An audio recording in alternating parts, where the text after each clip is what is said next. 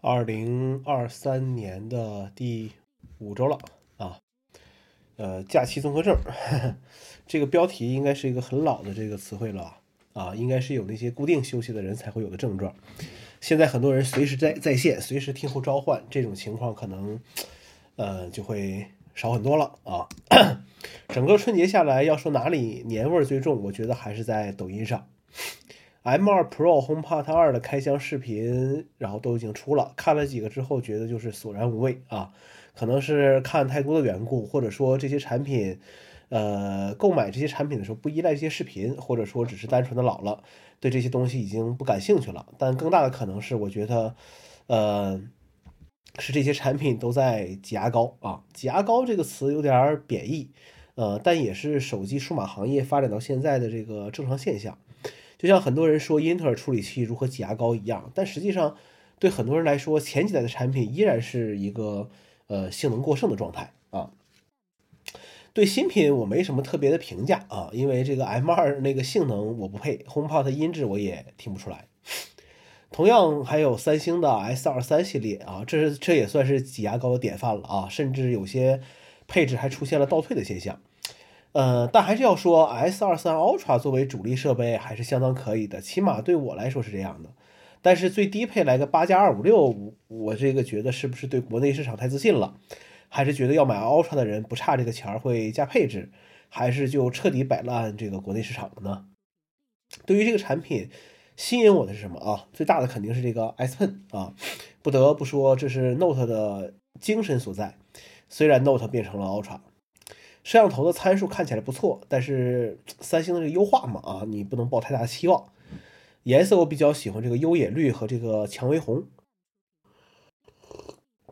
呃，新的配件，三星的这个 T7 这个移动 SSD 出了一个 4TB 的新版本。作为一个用过 T3、T5 的人来说，我还是挺推荐三星这个系列产品的啊，速度满足我的需求，呃，体积也很很小巧。还有一个妙控鼠标的一个配件啊。呃，可以解决一些呃需要用到妙控鼠标，但又觉得这个手感很差的用户来用。呃，但是现在这个产品不支持运输到国内，但是我觉得这个可能淘宝上很快就会就会有吧。呃，今年比较火的这个电影电视剧我一个都没看啊，但是主观说一下吧。呃，《三体》啊，大学时候看的小说，好像还是从连载开始看的，然后断断续续算是一直追着看。呃，但是这个看啊，它就是有一个问题，就是说你需要不断的去回顾，可能你看了下一期，看了这一期的一些内容，你就要看上一期他讲了什么啊。我一直都不是很喜欢这种方式，但有的时候是没办法。呃，前几年应该算是完整的看了一遍，一旦先看了小说，你再看改编电视剧啊，你就会觉得就总会和原著进行一个对比啊，就像很多。看过《西游记》的人说电视剧拍的如何如何一样啊，感觉就是在找不同。但是你要先看了电视剧再去看原著的话呢，你就会不自然的去想，哎，原来电视剧做了这样的改编，或者说原来原本这里应该是怎么回事？感觉像是一种补充。类似的感觉还还有就是你先听原唱还是翻唱啊，再听翻唱或者原唱的感觉就不一样。《流浪地球二》有人说这个电影太战狼了啊，怎么说呢？这个中国人拍电影，你中国人不拯救世界，谁来拯救世界呢？很正常。还有这个李雪健老师的这个表演不错啊，虽然当年这个宋江招安的时候这个样子让人让让让这个很多人恨的这个牙根痒痒是吧？啊，但是老戏骨这个演技真的不是不是吹的啊。满江红啊，来杭州两年了，我都没去过岳庙。其实我不是很喜欢这种历史剧，或者说是和自己印象不同的历史剧。这个历史嘛，每个人都应该有自己的这种解读。